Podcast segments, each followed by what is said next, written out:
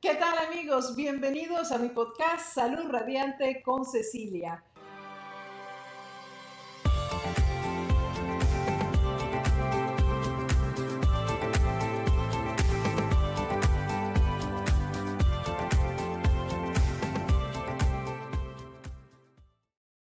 Tenerlos a todos ustedes aquí. Y hoy vamos con el episodio número 9 de Salud Radiante con Cecilia y con un tema que estoy segura les va a encantar, porque el invitado es muy especial y va a traernos tanta información que, bueno, prepárense, preparen sus preguntas, preparen sus notas, porque esto va a estar muy, pero muy bueno. Les voy a hablar de nuestro invitado. Se llama Julio González. Ya les advertí hoy que teníamos este invitado de honor y él es un experto en adicciones. Hizo una maestría en la Universidad de Barcelona, es terapeuta especializado en dinámica familiar trauma y codependencia. También es fundador del Centro Vista Campo para la recuperación de, los, de las drogadependencias.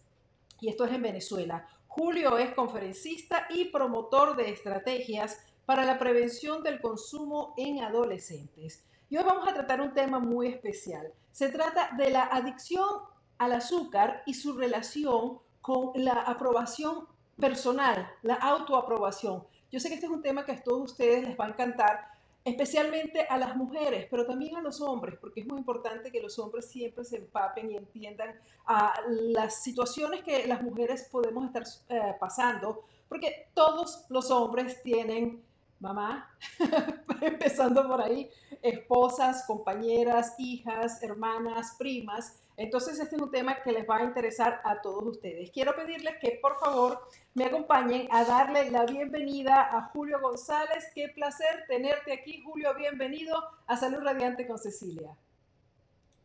Cecilia, qué placer estar contigo. Gracias por la invitación y gracias por permitirme ser parte de esa comunidad maravillosa que has formado todos estos años. Es un placer para mí y un honor poder compartir contigo.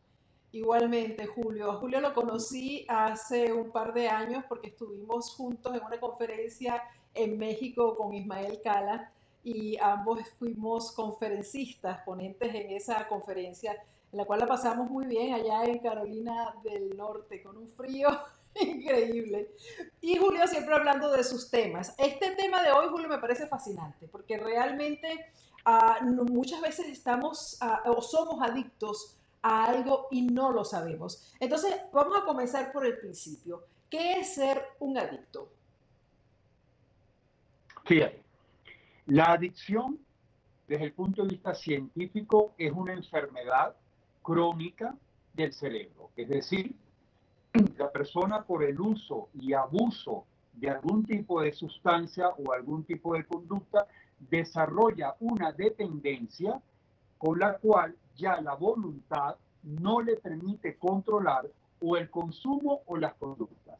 Es decir, por el uso y el abuso, el cerebro sufre una adaptación y ahora tú ya no puedes controlar, ya tú no puedes frenar esa conducta o ese consumo. Esa es la definición, digamos, universal. A pesar de saber que las consecuencias de lo que tú vas a hacer o vas a consumir va a ser un desastre, coma, tú no puedes parar. Esa es la adicción. Que a pesar de estar ¿Mm? conscientes de que esta, esta conducta no es buena, por experiencia, por cosas que te han pasado, de todas formas tú no puedes controlarla, no puedes pararla y tienes que seguir, ¿no? Tienes que seguir, pero imagínate el sufrimiento, porque visto por la gente, la gente normal, visto por la familia, visto por la pareja, por tus amistades, caramba, qué sencillo es parar de tomar, sencillo es parar de comer.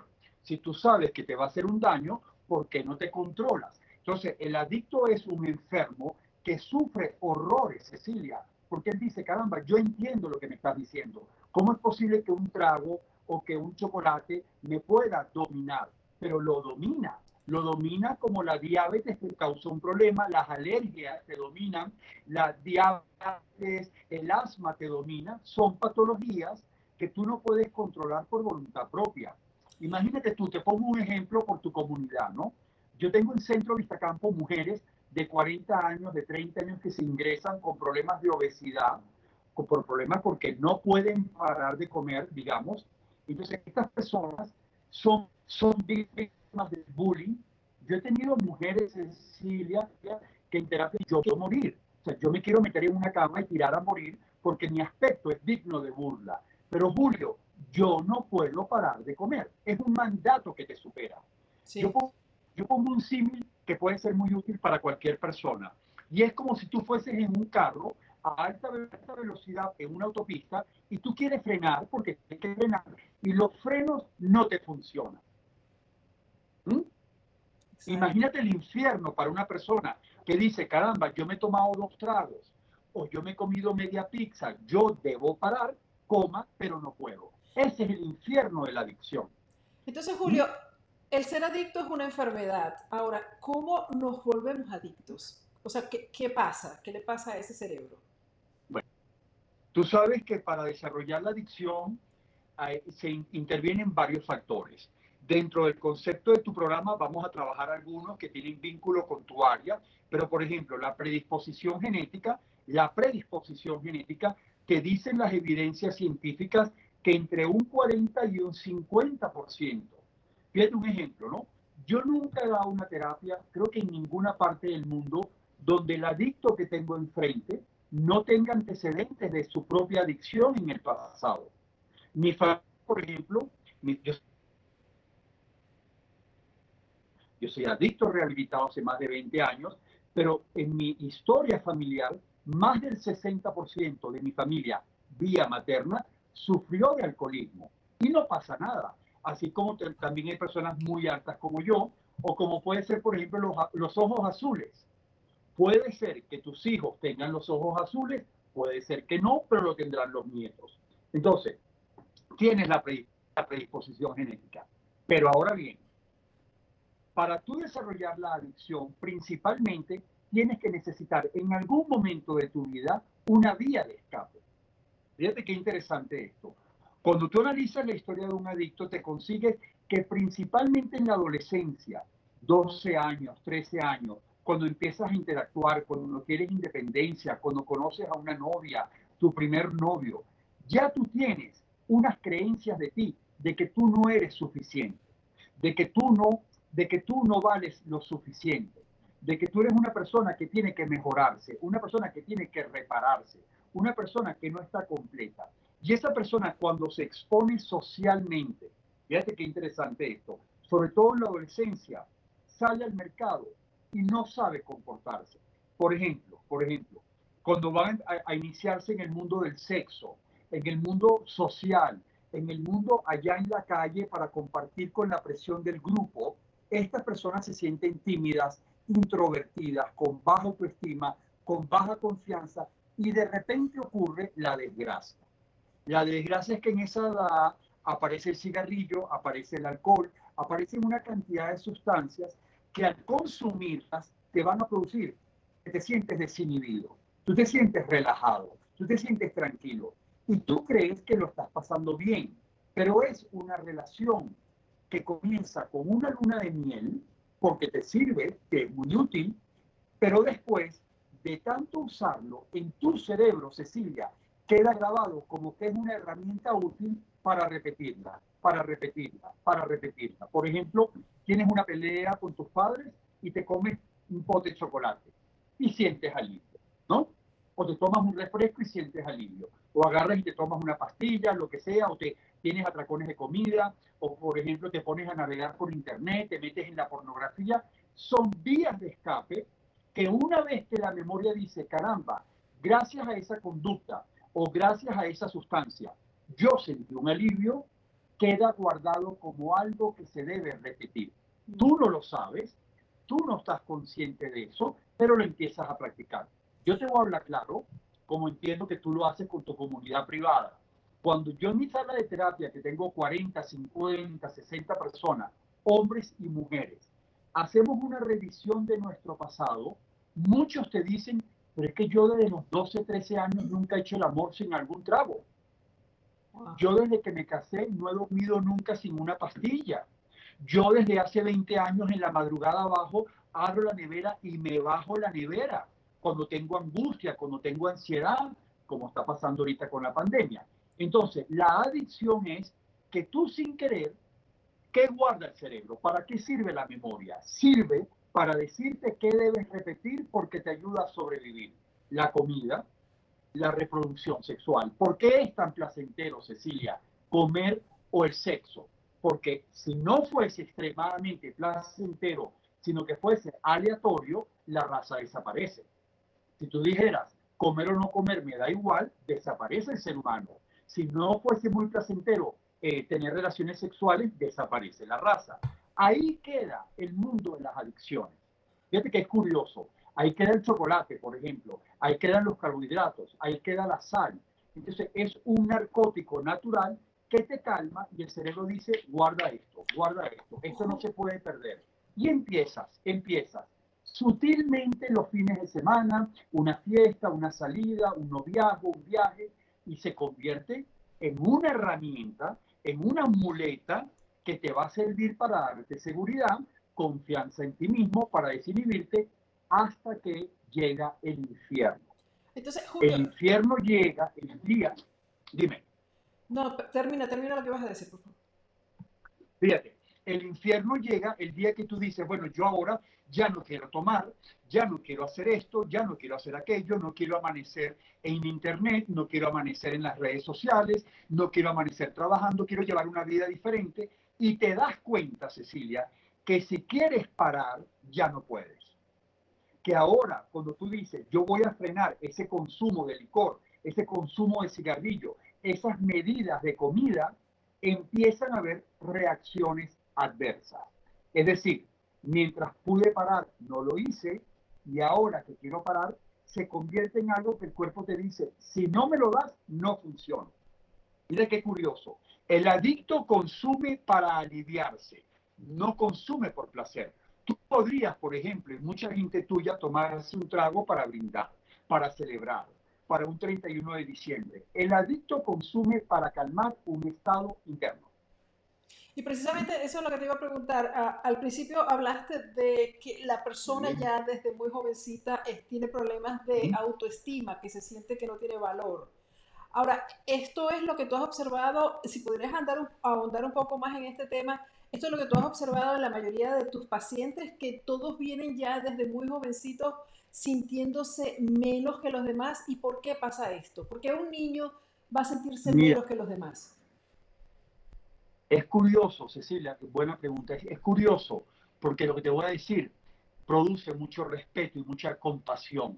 Yo tengo pacientes de 18 años, mujeres u hombres, y pacientes de 80 años. Y sea la mujer de 55 que está que desarrolló dependencia a las pastillas, por ejemplo, a las benzodiazepinas, sea la mujer que desarrolló adicción a la comida, el hombre al alcohol, los muchachos a la marihuana, todos concluyen en la misma pregunta. Se te acercan al final y te dicen, Julio, ¿tú crees que yo pueda? ¿Tú crees que yo lo logre? Porque desde la infancia, yo no sé si fue el ambiente familiar, si fue las características personales, si hubo un trauma, ahora cuáles son las tres experiencias más graves para un ser humano, ¿no? Que son en la punta de partida para que después desarrolles adicción. Pero el tema es esto tiene que quedar muy claro se me acerca el presidente de un banco, se me presenta el ministro de Defensa, se me presenta la mujer millonaria que vive de las rentas, se me acerca el muchacho, blancos, negros, ricos, pobres. Yo tengo musulmanes, yo tengo protestantes, yo tengo católicos, yo tengo hebreos en la misma sala y todos convergen en lo mismo. ¿Tú crees que yo pueda? Es Cecilia, como si vivieran la vida sintiendo que sin el marido, sin la esposa, sin los padres, ¿no? Sin la fama, sin el dinero, sin el reconocimiento exterior, ellos no valen.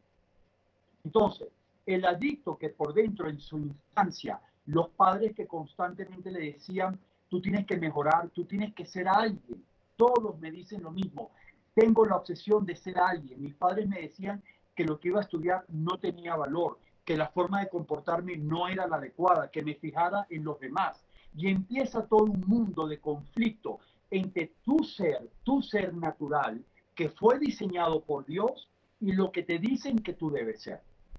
Tú nunca vas a ser lo que te digan que tienes que ser, porque cuando intentes ser otro, fíjate bien, cuando tú intentes comportarte como otro, tú estás siendo infiel a, a tu verdad. Y automáticamente tú mismo vas a odiar ese personaje. Tú eres el último que va a comprar ese personaje. Entonces, ahí vas a querer escaparte al mundo de la fantasía. Esto ocurre en los primeros años de edad. Ya tú a los 10 años, mira este ejercicio que interesante para tu comunidad, Cecilia. Tú le preguntas a una persona de 55 años hoy, ¿qué miedos tiene? ¿Qué inseguridades tiene? ¿Qué, qué, qué pensamientos tiene? Coinciden exactamente con los mismos que cuando tenían 15 años. Wow. No han cambiado los miedos. Es interesante. No los superan. No, porque claro, si tú tienes una creencia de que tú no eres suficiente, de que tú no eres talentosa, de que tú no eres como tus hermanos, que tú no eres como tus primos, cambiar esas creencias no se hace uno solo. Eso no es quiero cambiar, tú lo sabes.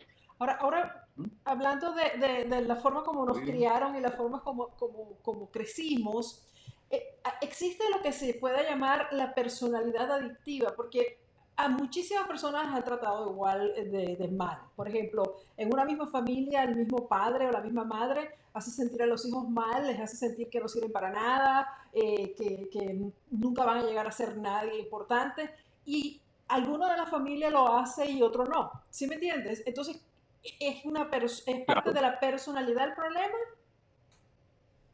Claro, porque esa personalidad adictiva, por ejemplo, yo te puedo hablar de mí, ¿no? Te pongo mi ejemplo. Yo era extremadamente sensible, Cecilia, extremadamente sensible.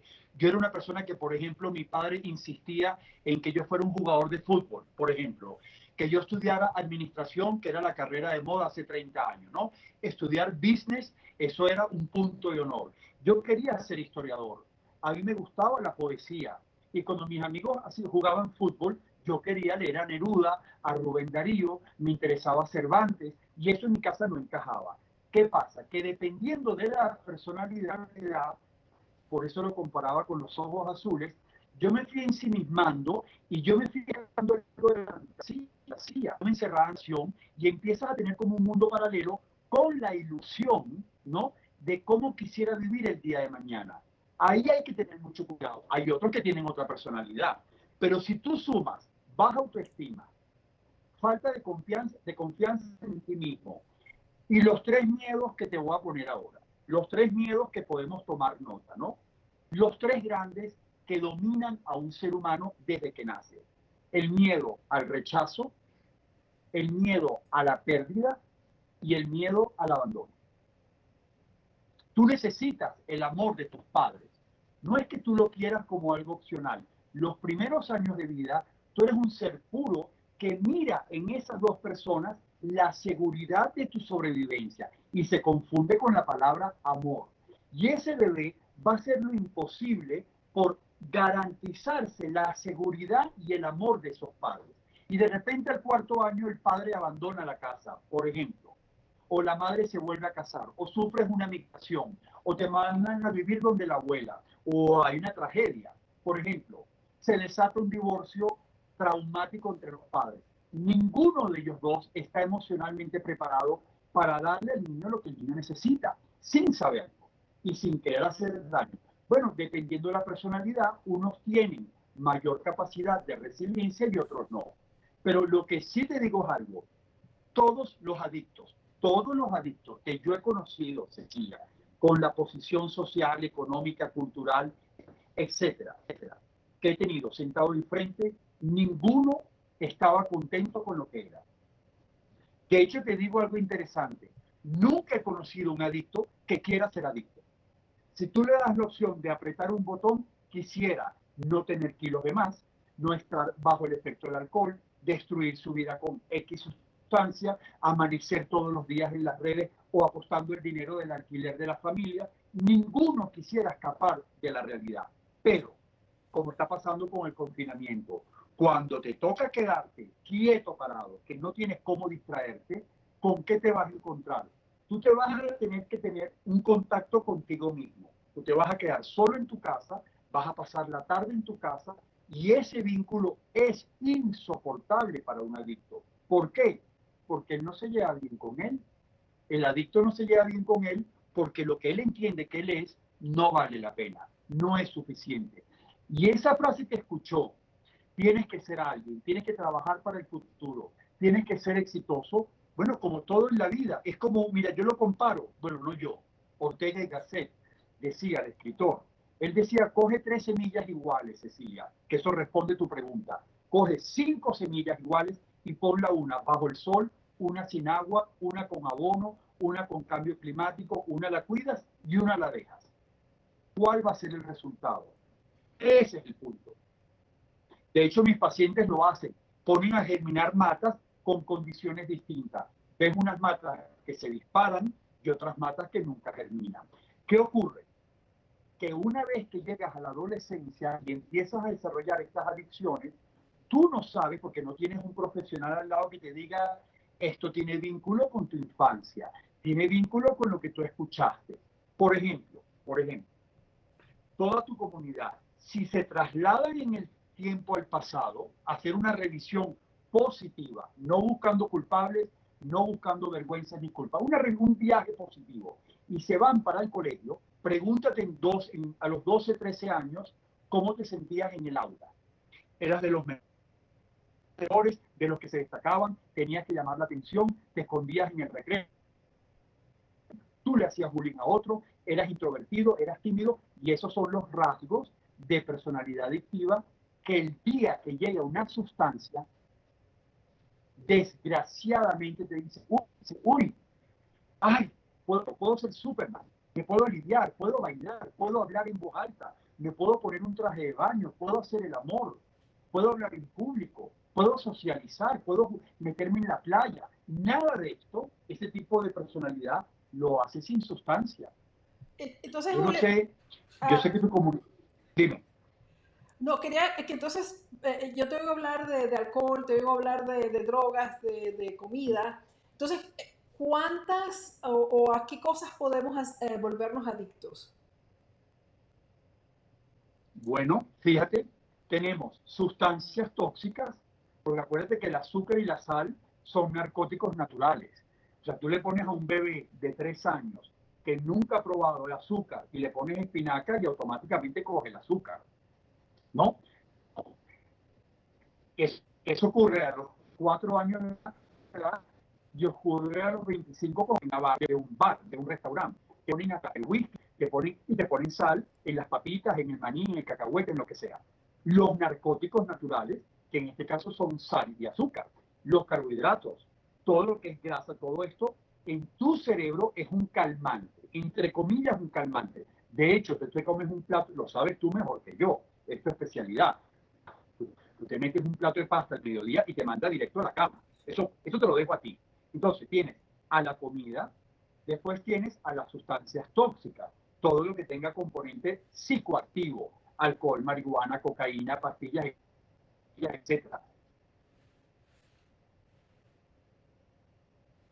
tenga un químico que al tomarlo altere el me ponga dolor, te relaje, te estimule, etc. Y después las más graves, las más graves en este planeta no son las sustancias químicas, son las comportamentales. ¿Cuáles son? El juego. El juego está considerado una enfermedad. El juego patológico, el gambling, la ludopatía. Las redes sociales están causando un daño inmenso. ¿Por qué? porque esa población que hemos descrito hoy en tu programa, cuando empieza a competir con lo que ve, Cecilia, ¿no? Es muy difícil porque siempre pierdes, porque tú piensas que tú eres menos. Y la gente publica su versión más exitosa. Es muy difícil que uno publique, ¿no? Frente a una comunidad abierta, una imagen real, natural, ¿no? Sino que tratas de que sea la mejor versión tuya. Ahora, imagínate, Cecilia, el sufrimiento de esta población, que para, mí son mi causa, es mi razón de ser tratarlos a ellos, cuando de pronto una mujer ve un programa como el tuyo, como muchas amigas mías que te siguen aquí, que dicen qué maravilla, vamos a comenzar el ayuno, por ejemplo. No sé si se llama ayuno intermitente, el detox, y tú comienzas durante un periodo que lo haces maravilloso. Pero te hago una pregunta. ¿Y si esa persona piensa, yo no valgo la pena? Yo no voy a poder. Yo no tengo futuro. Nadie se va a fijar en mí. ¿Cómo la convence para decirle, eso que te ofrece Cecilia, para ti es una herramienta maravillosa? Si la sociedad te dice, opérate, inyectate, ¿no? Te da unas vías de aparente solución mágica. Tú te operas y te tienes que te ahorras todo el programa de Cecilia, pero eso no dura, eso es adictivo. Y vengan las cirugías, y vengan las cirugías, y las dietas yo-yo, y suben y bajan, porque el camino que tú propones es un camino saludable. Pero tú tienes que quererte, tú quieres invertir en alguien porque tú te gustas, tú te quieres, tú dices, yo valgo la pena, déjame seguir su recomendación. Pero el peor enemigo de un adicto es el mismo. Es esa voz que le dice, ¿tú para qué vas a hacer eso? Eso no vale la pena. Tú necesitas hacer dinero, cómprate una camisa de marca, necesitas un buen carro, búscate una mujer que te dé, que te que te represente, trabaja para que tengas dinero para que seas alguien. Y todo este mundo enloquecedor está haciendo mucho daño con el mundo de las pantallas, porque te escapas de ti. La adicción es una forma de escapar de ti mismo. Ahora, ahora Julio, precisamente eh, de eso se trata el Círculo de Cecilia, que es la comunidad a la que te estás refiriendo, y es que ah, obligatoriamente las personas esperan esa píldora mágica o esa cirugía que les va a cambiar la vida y ya sabemos que esa no es la respuesta. Por eso es que creamos el Círculo de Cecilia precisamente para, para enseñarles a hacer esos cambios, pero conscientemente que sean duraderos. mira, las experiencias que hemos tenido son maravillosas porque muchas personas entran a hacer el ayuno intermitente o el detox para perder ese peso que las hace sentir menos que, que todos los demás, porque se sienten que no lucen como X o Z que no son, no tienen valor personal porque tienen más libras de lo que le dice la sociedad que ellas deberían tener o ellos deberían tener.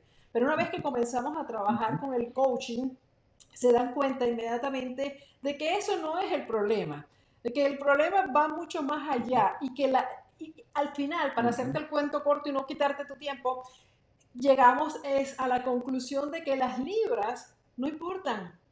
Y en muchas oportunidades se van solas cuando viene el cambio de actitud, el cambio de comportamiento, la conciencia de quién son y de su valor personal. Entonces sí, está, es, es, importantísimo, por eso me encantó esta propuesta de esta entrevista, porque sí existe esa relación, no solo en, que seamos adictos al azúcar, por, por hablar de uno de estos narcóticos naturales, como tú le llamas, pero que además eh, tenemos a la adicción al vernos de una forma que no somos, queremos a todo costo vernos diferente a lo que somos, entonces no nos hacemos nuestra autoaprobación, no aprobamos a esa persona que vemos en el espejo, no la aprobamos. Entonces ahí es donde yo quiero que tú me, entres en, el detalle de cómo hacemos esta relación.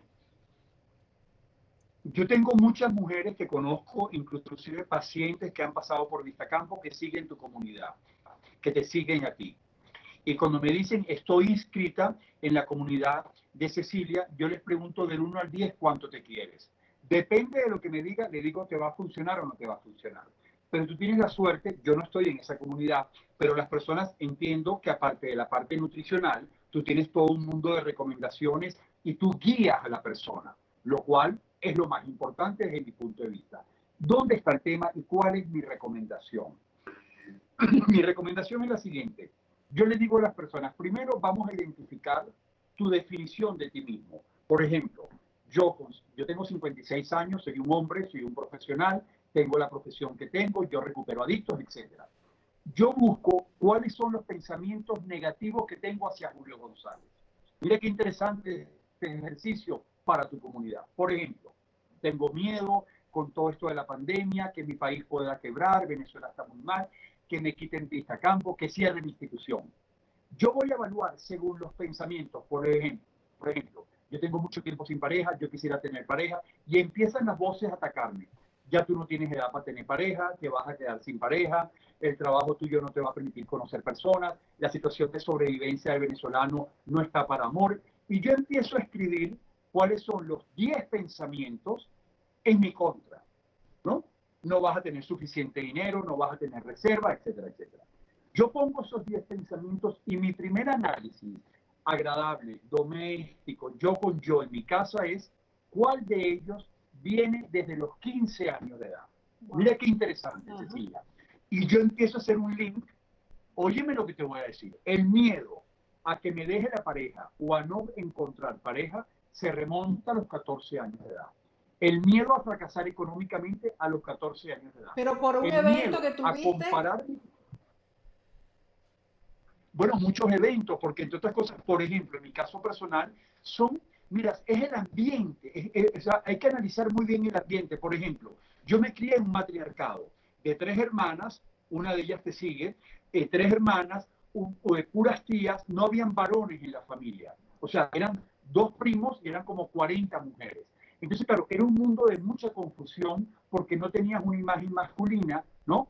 Y tenías un mundo alrededor donde la mujer aparecía como la figura a copiar, la figura a seguir. Mi padre era un hombre exitoso, pero era intelectualmente silente, eh, aparte. Entonces yo estaba como confundido, yo no tenía con quién hablar los temas masculinos, yo no tenía seguridad en mí mismo de cómo se aborda una mujer, de qué significa el sexo, la diferencia entre un empleo y una vocación, cómo identificar. O sea, había una falta de comunicación, una falta de comunicación abierta. Te pongo un ejemplo. Yo pasé dos años, Cecilia, y le habrá pasado a mucha gente de tu comunidad eh, a su manera, estudiando la carrera de historia en la Universidad Central y mi familia pensaba que estaba estudiando administración por miedo a compartirlo, a, que yo me salía de lo que ellos esperaban. Ellos me preguntaban cómo iban los partidos de fútbol y yo estaba aprendiéndome los poemas en Neruda.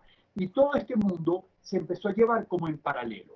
Claro, cuando yo veo el miedo mío a fracasar porque no estoy haciendo lo que ellos me recomiendan para ser exitoso, esto se fue prolongando a lo largo de mi vida. Y aquí llega la adicción a la aprobación, ¿no? Que es un poco una parte de tu programa de hoy. Haz un examen en tu comunidad. Dígale a tu grupo que del 1 al 10 te escriban y te manden un mensaje a ti diciéndote qué hacen a lo largo del día. Fíjate bien, cómo comen, dónde comen, con quién están casados, con quién comparten su vida social, cómo se viven, dónde hacen turismo, que les provoque a ellos, que les apetezca a ellos o si lo están haciendo por los demás.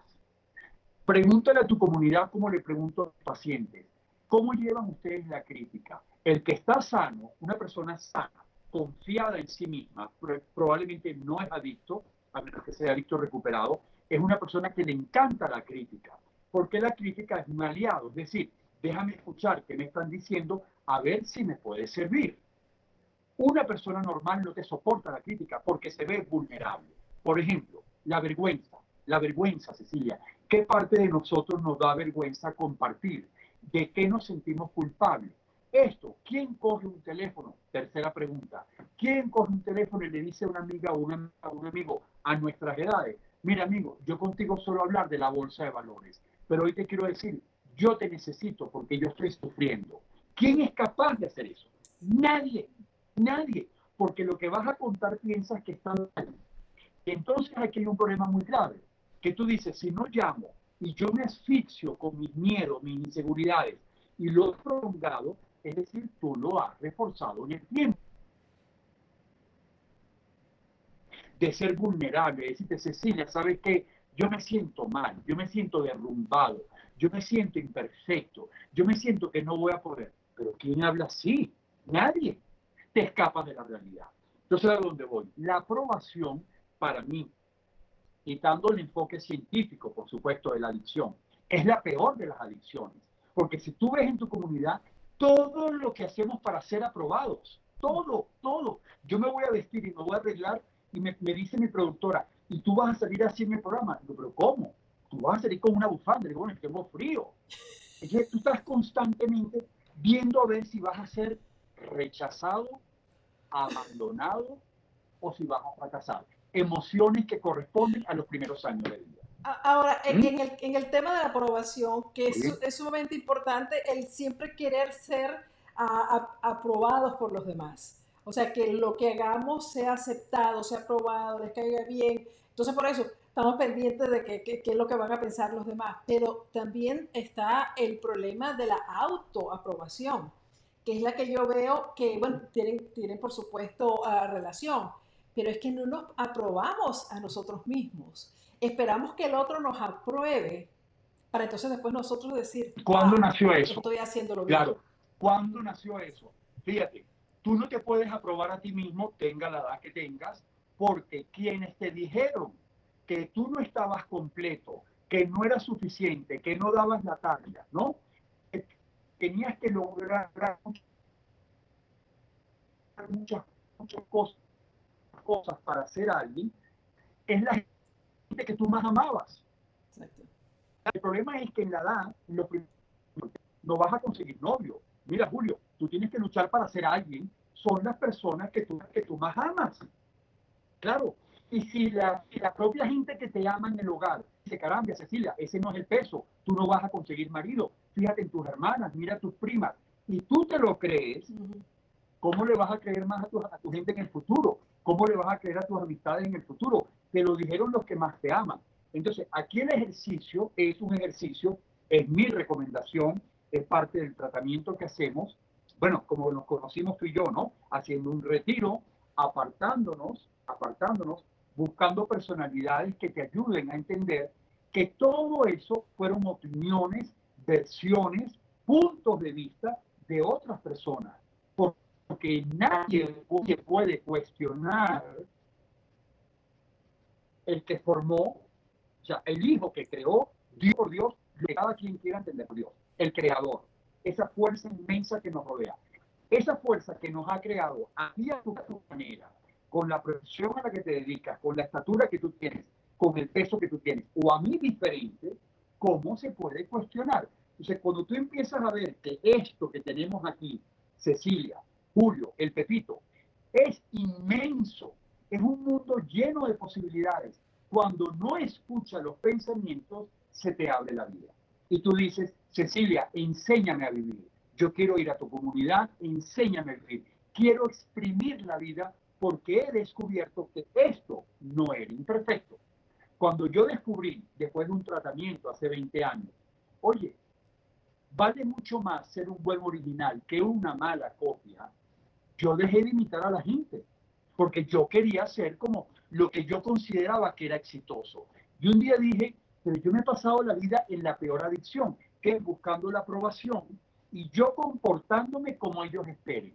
Bueno, ¿cuál fue el resultado? Una botella de whisky, alcohol. Ahora yo me levanto en la mañana como me gustaría que lo haga toda tu comunidad y cuando yo me despierto digo, alguien ha decidido que yo esté vivo. Alguien me regaló ser un invitado. Somos unos invitados a esta maravilla llamada la vida. Yo quiero ser parte de ese juego y tengo todo lo necesario. Mira, hay una frase que yo, digo, que yo digo en terapia que a mí me encanta, que no sé de quién es. No sé si es de Byron Katie, de Pino Chogron, no sé. Que dice, en este planeta podemos los seres humanos estar en tres posiciones. Sentados, como estamos tú y yo, acostados o caminando. Es decir, todos somos iguales. La diferencia es cuando te sientes te acuestas o caminas, cómo te llevas tú contigo. Y yo hoy, hoy por hoy, me siento muy bien con Julio. Y yo espero que toda la gente que nos está oyendo diga, yo por qué no estoy contenta conmigo. Yo te pregunto algo, Cecilia. ¿Quién es la persona más cerca que tienes de tu, en tu vida? A mí misma. ¿Quién es? A ti misma. ¿Cómo te vas a llevar mal contigo? ¿Cómo te vas a vestir y la vas a cuestionar? ¿Cómo vas a comer y la vas a cuestionar? ¿Cómo vas a trabajar y la vas a cuestionar? Pero sin embargo, mi sala de terapia se llena de personas que se me acercan al final de la terapia. Julio, ¿tú crees que yo pueda? ¿Tú confías en mí? Digo, hija, si tú no confías en ti, no pretendas que yo lo haga. Y el día que uno se levanta y dice, esta es mi edad, este es mi físico, porque Dios lo ha decidido, mira lo que la vida me está presentando, salgo a la vida a exprimirlo, créeme Cecilia, que nunca jamás volverás a drogarte, nunca jamás volverás a autoagredirte con ningún tipo de adicción. Ahora, ¿Mm? vamos a ver dos cositas, Julio. la adicción a ser aceptados, aprobados por los demás, nos, hace, nos lleva entonces también a otras adicciones cuando no logramos esto, a llenar vacíos. Porque, cuando necesitamos al, otro para, para, validarnos, pues y si no nos valida con algo tenemos que, que, sacarnos esta espinita y este vacío. Entonces ahí es donde viene la adicción a la comida, la adicción al azúcar, la adicción a los juegos, a todo lo que acabas de nombrar, ¿no?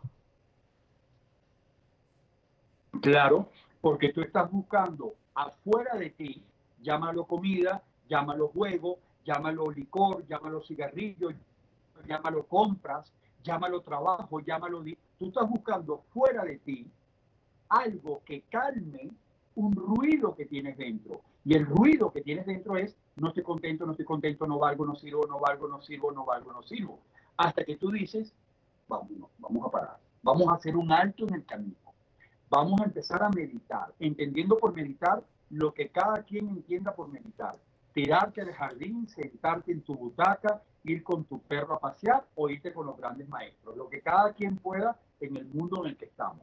Meditar es te apartas, bajas todo el ruido, absolutamente todo el ruido, y vas a empezar a escuchar una voz que es tu propia voz, la cual no has escuchado porque la has escondido en la sombra hace 20 años, hace 30 años, cuando empezaste a dedicarte a otro. Y ahora vuelve esa voz y te dice, epa, epa, aquí está Julito, aquí está Julito, ven a rescatarme, ven a rescatarme, Julito, ¿no? Y tú tienes que volver a ti mismo, por eso se habla de una recuperación. Un tratamiento para las adicciones usa la palabra recuperación. Vamos a darle la mano a Cecilia, vamos a darle la mano a Julio y le vamos a decir, epa Julio, todo está bien, tú estás completo, no salgas afuera a llenar ningún vacío, porque nunca hubo un vacío. Hubo mala opinión de ti mismo, pero nadie está vacío, Cecilia. Alguien creado por Dios no puede tener vacíos. Son los pensamientos que eran ajenos que te convencieron de eso. Mi cuerpo camina, yo puedo hablar contigo, yo me puedo conectar contigo. Tú estás sentado, yo estoy sentado. ¿Cómo es esto de que tú eres más o yo soy más? Fíjate esto que es interesante. Ahora, Julio, ah, cuando mis pacientes empiezan, dime. No, solamente, eh, me, mm, perdona que te interrumpa, pero es que estoy aquí ah, tratando de, de, ver que hay adicciones de adicciones o tú las pones a todas en el mismo saco, por decir. Porque, por ejemplo... Todas las adicciones... Dime. Sí, sigue, sigue. Dime, dime. No, lo que te quería decir es si las adicciones al azúcar es una cosa y, quizás la adicción a las drogas, esas que, hacen tanto daño a la persona, que no pueden trabajar, que no pueden funcionar, eh, son peores. ¿Sí me entiendes?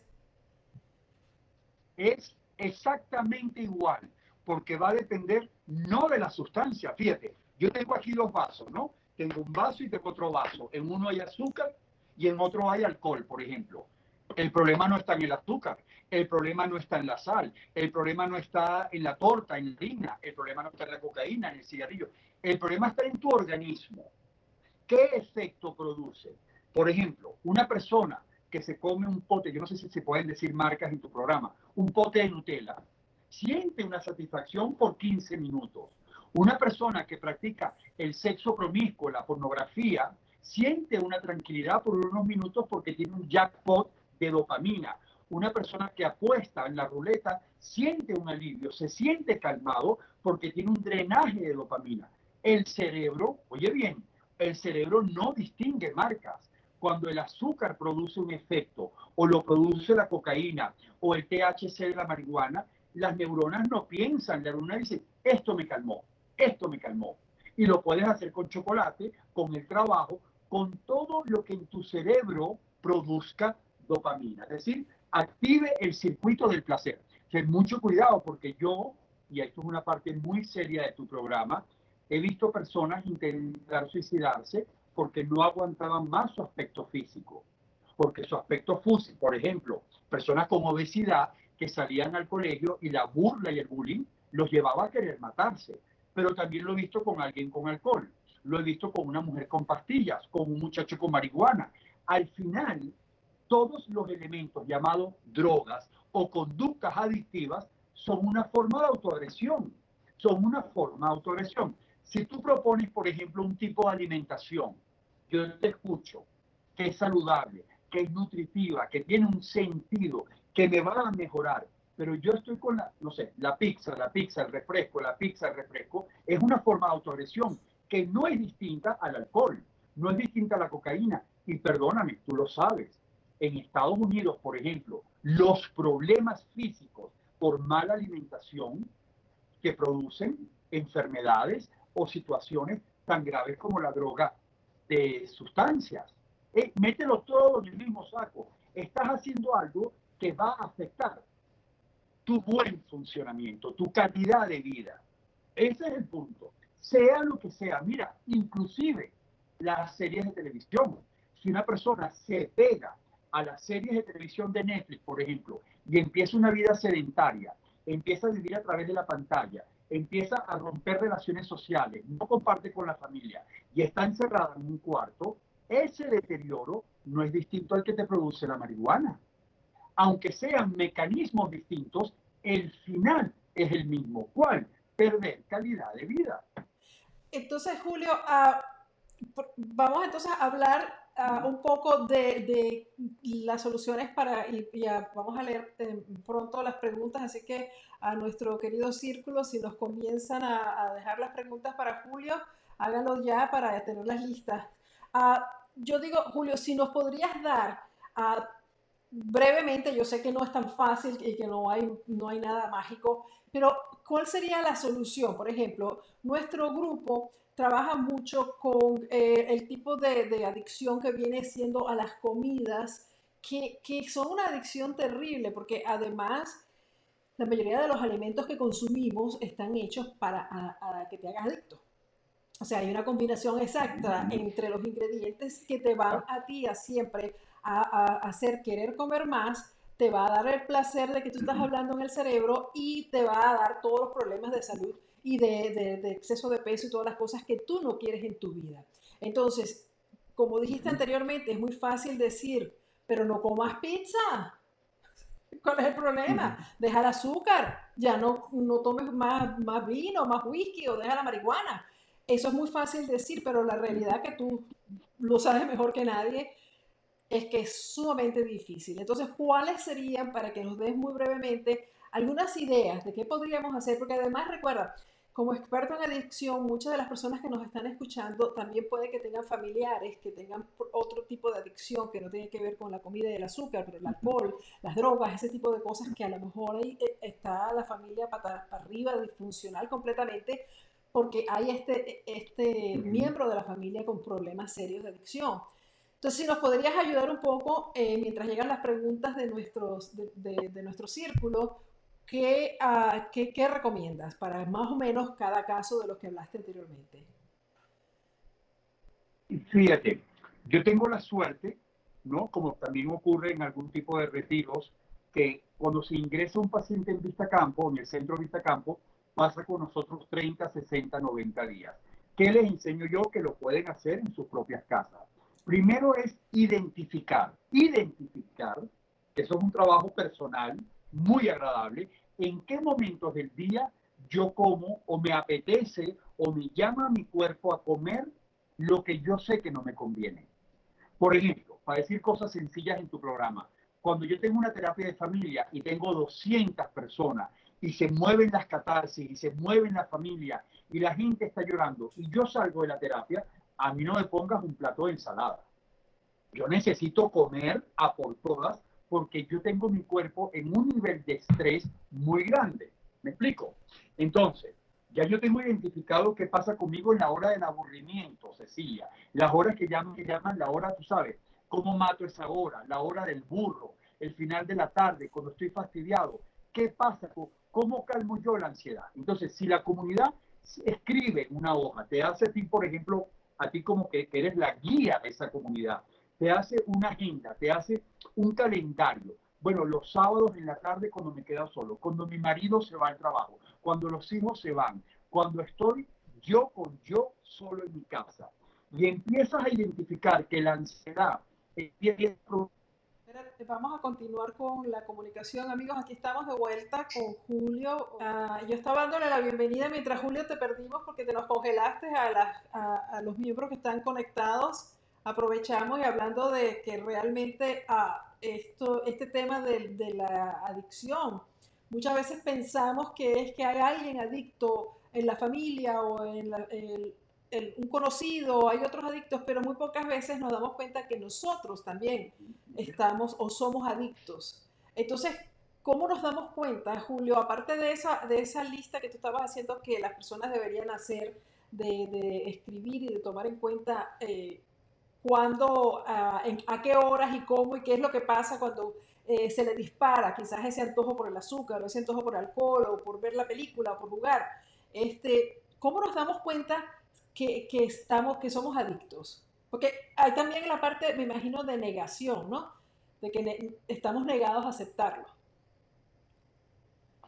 Fíjate, buena pregunta. Bueno, para terminar la idea anterior, en esa lista es, voy a identificar el estado emocional en el que me encuentro, el pensamiento negativo o catastrófico o depresivo, el pensamiento que me lleva al estrés, que me lleva a despertar la ansiedad, que me lleva a despertar la adicción y luego me calmo con cualquier tipo de sustancia.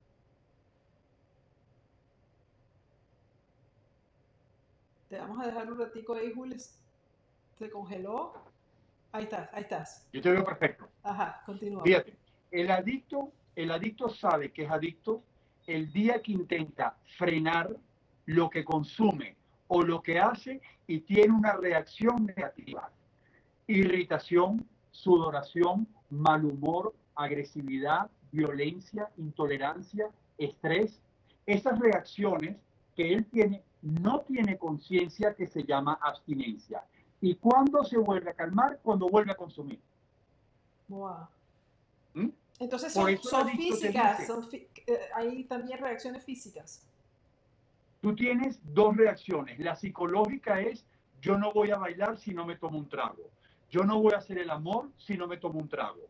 Yo ni loco voy a hablar en público si no me tomo un trago, por ejemplo, ¿no? Esa es la psicológica. Yo no lo voy a poder hacer porque soy muy tímido. Pero después está la física. Ves que el adicto pasa por 15, 30 días de abstinencia y empieza el insomnio, Cecilia, insomnio, sudoración, taquicardia, mal humor, irritabilidad, desidia, anedonia, depresión, una cantidad de reacciones que es el cuerpo diciéndote, caramba, si yo me habitué a funcionar con esto, ahora me lo quitas y yo lo necesito. Eso es lo que le llaman en inglés los withdrawal symptoms. Sin la menor duda, sin la menor duda. Y esa abstinencia, ese craving, el adicto te dice, mire, ¿tú por qué consumes tanto? Porque me gusta, pero cuando llegan a terapia tú le explicas, no te gusta, porque el final es un desastre. Te calma, te alivia, te pone de buen humor, te quita ese calma el sistema nervioso. Pero eso no es que te gusta, es que tú no, nadie te ha explicado, un profesional no te ha explicado, caramba, esa forma de comer no es hambre, eso es ansiedad, ese nerviosismo, ese mal humor es falta de la sustancia. Porque, para completar esta pregunta, la adicción es una neuroadaptación entre el cuerpo y el tóxico. Aprendes a funcionar con el tóxico. Es como que de pronto te quitaran una comida cuando has pasado 30 años con tres comidas más merienda. El cuerpo te va a decir aquí falta algo. Tú te has adaptado, tu barriga, tu barriga se ha adaptado a esos excesos. Y de pronto tú dices, voy a hacer una dieta estricta de cinco días. Esos inventos que hace la gente, la dieta de los tres días. Es que el cuerpo dice, pero ¿qué locura es esta? Dame lo que yo necesito. Por eso tu programa es un programa serio y acciones instantáneas de 24 horas son un fracaso.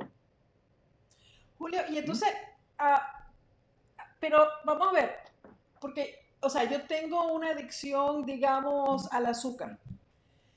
Y yo me muero y me dan esas, esas necesidades a las 4 de la tarde, todas las tardes, que me acuerdo que tenía una amiga que le decía a la hora de la vitamina C, que era la hora del chocolate, ¿no? Cuando queríamos comer chocolate en el trabajo.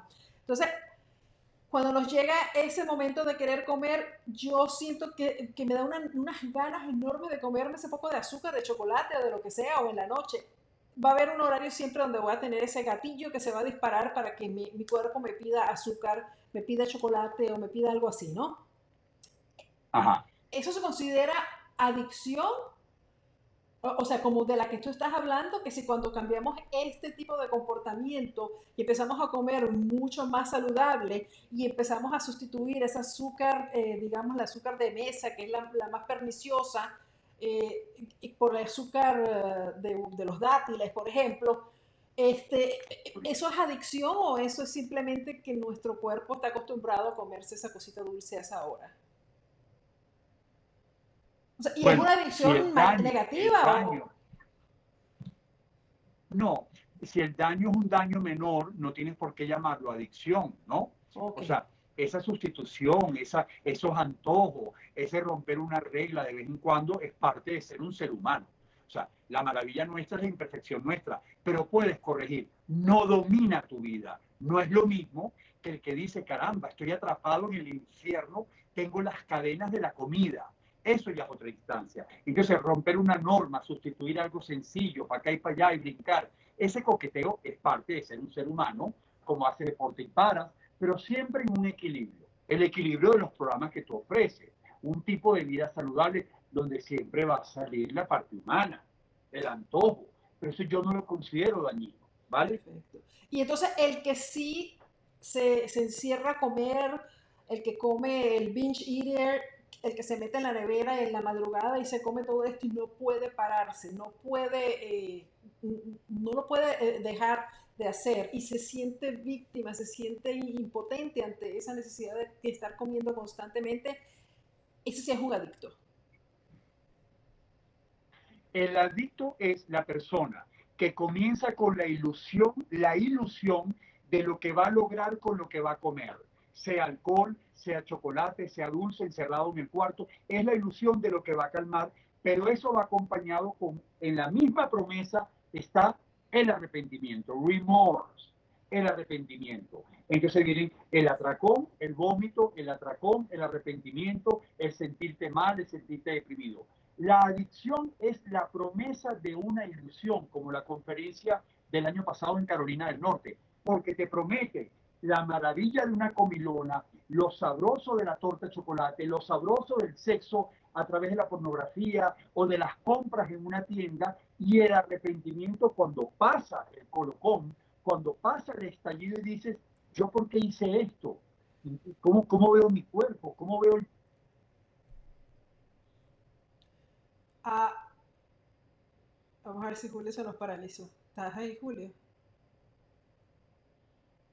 Estamos teniendo problemas con la transmisión, pero bueno, ya estamos llegando al final de la... Vamos a ver si hay aquí algunas preguntas. Lía dice que desde que estoy confinada me ha dado por comer chocolate en las tardes. Andrés pregunta si tienes varias adicciones, debes tratar de dejarlo todo a la vez o poco a poco es el mismo o es el mismo trabajo.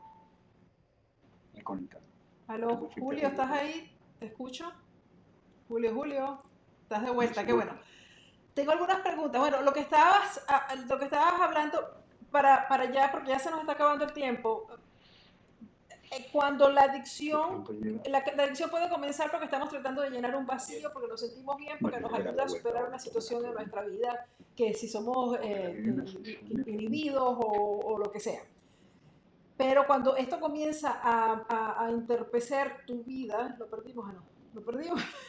no lo perdimos. Julio está en Venezuela, así que está bien lejos de nosotros acá. Maravilloso. Julio, vamos directo a las preguntas porque ah, ya se nos está acabando el tiempo. Ah, pregunta Elizabeth Chang, es demasiado triste ver al adicto y no saber cómo puedo ayudar. Y a la persona que quieres ayudar no se quieren dejar ayudar. ¿Qué, qué le puedes decir tú a Elizabeth?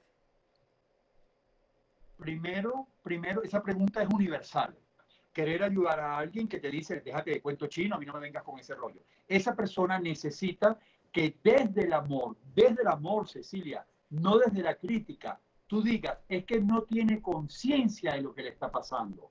El adicto que te dice, no me interesa tu ayuda, no puede tener conciencia porque está intoxicado, porque esta enfermedad tiene una desgracia, no tiene dolor físico.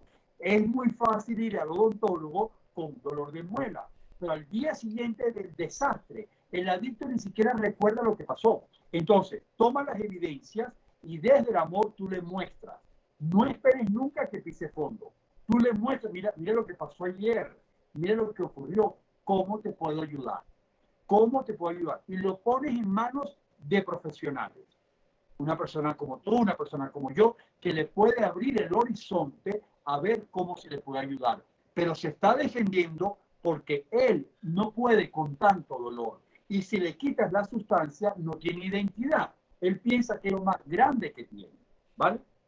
Y Julio, a la persona que, que, está adicta en ese sentido, por ejemplo, la persona que se emborracha y hace un escándalo y rompe cosas y pierde la cabeza y no se acuerda al día siguiente de nada, esa persona al día siguiente tiene remordimientos, esa que te dice, no, a mí no me ayuda, yo estoy bien, yo no, no, me acuerdo de nada y se pone brava al día siguiente para no tener que hablar contigo de lo que sucedió.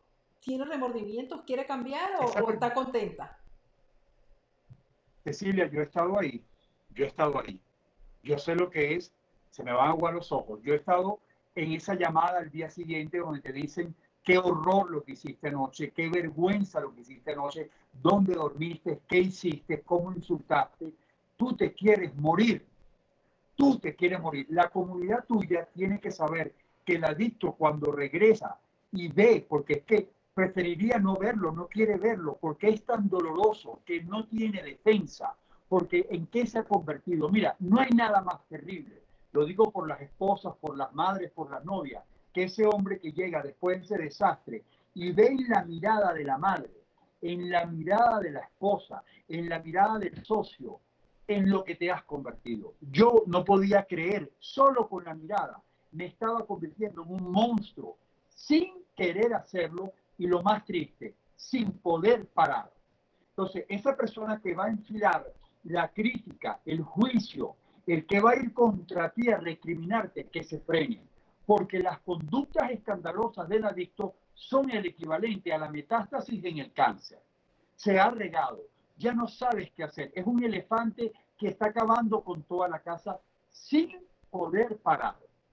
Hay que cogerlo, llevarlo a un tratamiento y decirle, mira lo que tienes. Tú tienes salida, tú tienes escapatoria a este error.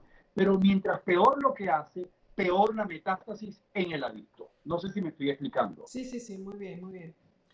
E, e, es, es, un problema bastante serio y, desafortunadamente eh, es difícil convencer a, esas personas el que acepten ayuda y que vayan a ver a, un, a un eh, profesional, porque precisamente eh, esta persona tampoco quiere dejar de sentir ese placer y de esconderse uh, detrás de Es que no es un placer, es que no, es que no es un placer. Él tiene la ilusión del placer pero él sabe, él sabe como la persona que tiene adicción a la comida o al gambling, a la ludopatía, que una vez que empieza a tomar no puede parar. Y pero la si hay, sabe que empieza a comer no puede parar. Pero si hay un poco de placer que, que, se produce en el momento de tomarte el, el, el, alcohol o el momento de meterte el poco de comida, existe un placer físico. La ilusión, porque tú empiezas a comer, no, tú empiezas a comer y ya la obsesión de no parar o de que se te va a acabar o de que necesitas tener un refill al lado no te permite disfrutar. No te permite disfrutar. Tú estás obsesionado y tú estás comiendo dulce y tú estás buscando más cantidad, más cantidad para calmarte, pero lo que intentas calmar no se va a calmar. Por eso repites tres veces comida, te vas a la habitación y vomitas. Vomitas o te emborrachas o te vas por las escaleras porque imagínate un placer, Cecilia, para concretar, un placer que no tiene límites en que se convierte. Un placer en que se convierte si no tiene límites. Infierno total. Es un horror. Es un infierno total. Qué horror. Ok, vamos a seguir con ah, más preguntas. Es, uh, si tienes varias adicciones, ¿debes tratar de dejarlo todo a la vez o poco a poco o es el mismo trabajo? Tú necesitas un tratamiento porque tú no tienes varias adicciones. Tú no tienes varias tú, tú eres adicto. Yo soy adicto. Si yo empiezo a comer azúcar, mi cerebro se enciende. Si empiezo a tomar, mi cerebro se enciende. Si me meto en internet, se enciende, porque el cerebro adicto tiene un descontrol, tiene un desbalance en los circuitos del placer. No tiene un equilibrio. Entonces, no es que yo soy adicto al chocolate y tú lo eres a la harina. No, si me quitas el alcohol, me voy por el azúcar. Me quitas el azúcar, me voy por el deporte. Me quitas el deporte, me voy por la televisión. Es un cerebro que no funciona bien y necesita un tratamiento para regular estas áreas del cerebro y entonces sabrá cómo manejarse frente a los estímulos, porque lo que estamos hablando son estímulos, ¿vale? Es la persona que está adicta a, ver la televisión o a jugar los juegos y a estar comiendo eh, X cantidad de comida o a estar bebiendo. O sea, pueden estar pasando simultáneamente diferentes cosas, pero el problema es el cerebro. Claro, y por supuesto que lo sea a una sola sustancia. Es muy difícil. Si tú vas para un casino, te permiten jugar y te regalan el licor. ¿Me explico? O sea, siempre son varias sustancias porque eso es un vacío, eso no tiene un fondo, eso no se va a saciar y ahí está el dolor. Mira, cuando tengas un adicto delante, nunca le pregunte si consume una o dos sustancias. Pregúntale cuál es el dolor que quiere calmar. Y mientras más grande, más estímulos querrá meter dentro de su cuerpo. ¿Mm?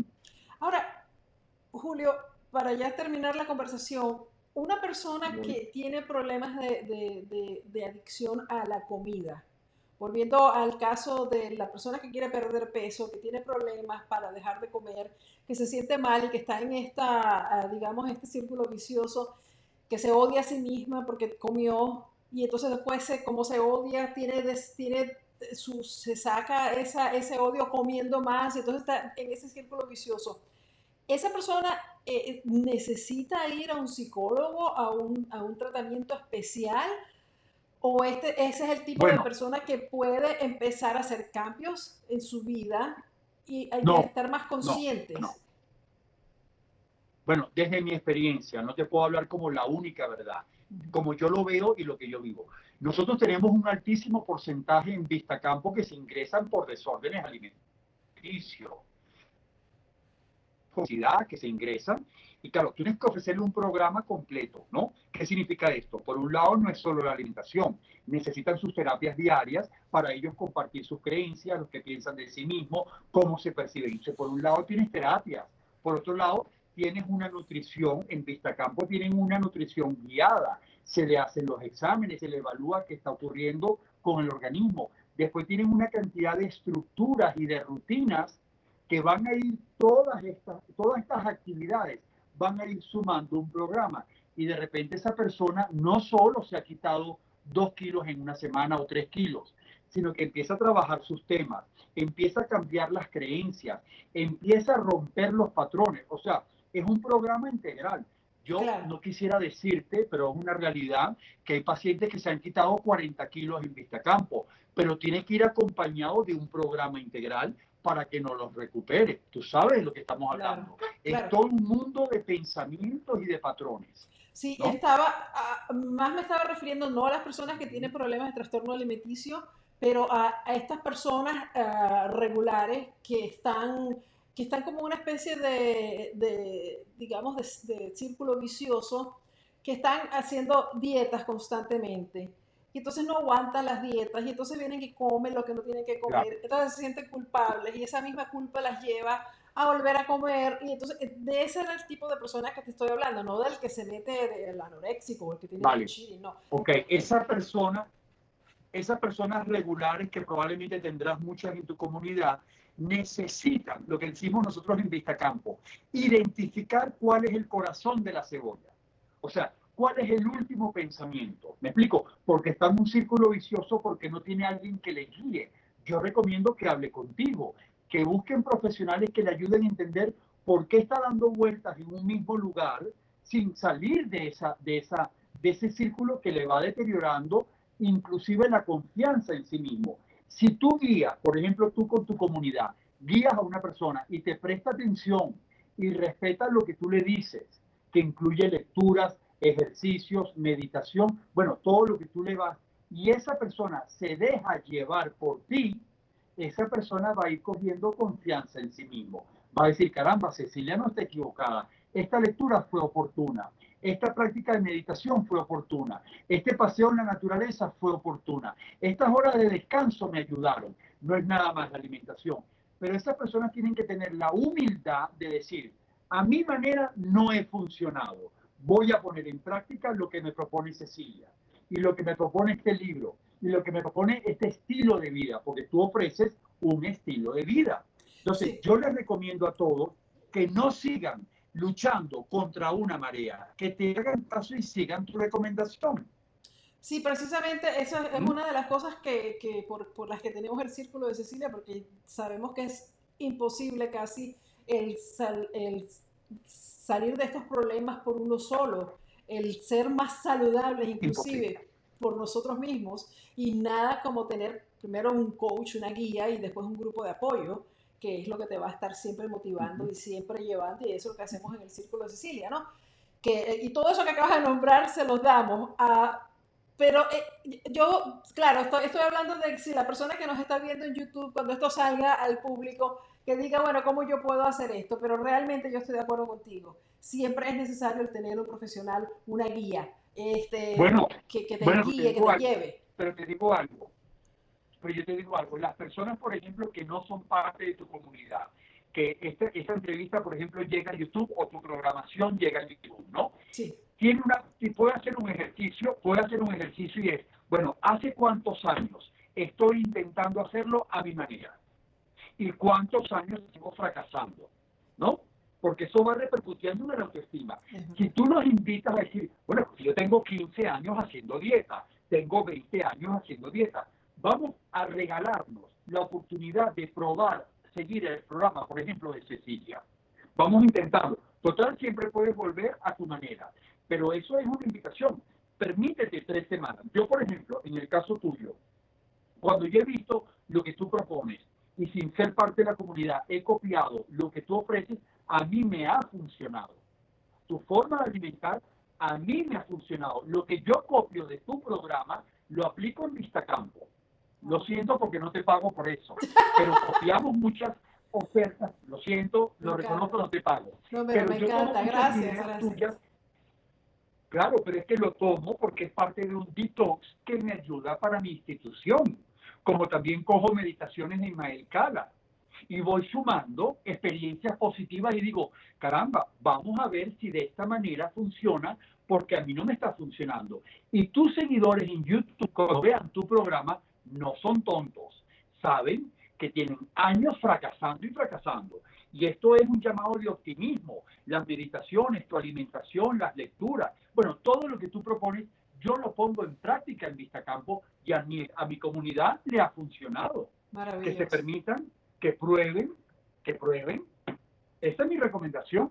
Maravilloso, Julio. Muchísimas gracias. Yo quiero pedirte ahora si nos puedes decir a todos ¿Dónde podemos conseguirte tus redes sociales, tu, tu, eh, tu website? Y háblame un poco de Vista Campo, dónde está localizada, si alguna persona que nos está escuchando quiere más información, ¿dónde la pueden conseguir? Fíjate, nos pueden ubicar, nos pueden ubicar eh, por Instagram, por Instagram que está ahorita muy activo, arroba Centro Vistacampo, arroba Centro Vistacampo, tenemos eh, likes, tenemos recomendaciones de todo tipo. La página web es vistacampo.com y estamos ubicados en un pueblo bellísimo en las afueras de Caracas, que es la Colonia Tobar, donde tenemos este paraíso que lo van a poder ver en la página web, van a ver las instalaciones, el programa que hacemos, etcétera. Donde, por cierto, van a ver que nos conocimos, que compartimos una experiencia en México. Bueno, trato de reunirme de los mejores. Pero arroba Centro Vistacampo, www.vistacampo.com y ahí van a tener todas las coordenadas. Y por supuesto, por supuesto, yo estoy agradecido contigo, tienes una plataforma, tenemos, yo tengo la escuela, yo tengo el lugar de donde desarrollamos el programa y tú tienes la sabiduría de tu propio programa. Todo esto suma, así que yo soy un privilegiado de haber sido invitado por ti ¿ah? y gracias a tu comunidad por haberme dedicado un tiempo.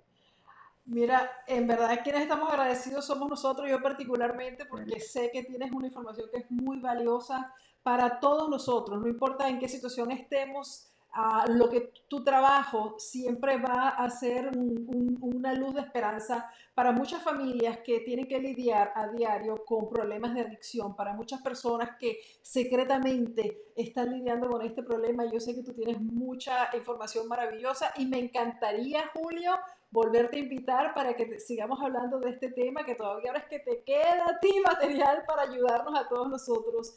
Así que estás invitado de nuevo. Cada vez que me invites, siempre voy a estar para ti, para tu comunidad, porque juntos hacemos una red de apoyo que lo que hace es impactar en, la calidad de vida de la gente. Exactamente. Siempre vamos a estar aquí. Perfecto, Julio. Un millón de gracias y bueno, mucha suerte por allá, por Venezuela y por Vista Campo. Un beso grande para todos. Hasta pronto. Gracias. Gracias, mi amor. Uh, amigos, entonces muchísimas gracias por su atención. Qué buena eh, información nos ha dado Julio en el día de hoy. Y si les gustó este podcast, pues los invito a que me dejen aquí abajo en sus comentarios a la opinión que tienen, si tienen más preguntas para Julio, yo estoy seguro que él va a entrar y va a querer respondérselas en el propio canal de YouTube.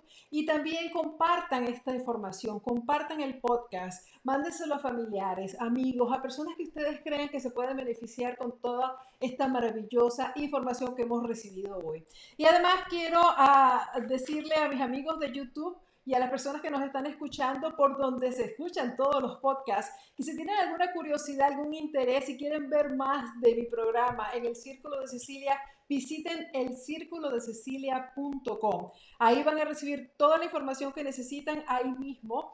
Van a poder de una ya registrarse y ser miembros de mi círculo. Me encantaría tenerte ah, en mi círculo y ser tu coach. Así que hasta pronto. Le das por favor un dedito para arriba aquí a este video. Suscríbete a mi canal de YouTube y nos vemos muy pronto. Un beso y un abrazo muy grande para todos mis amiguitos del círculo. Chao, hasta pronto.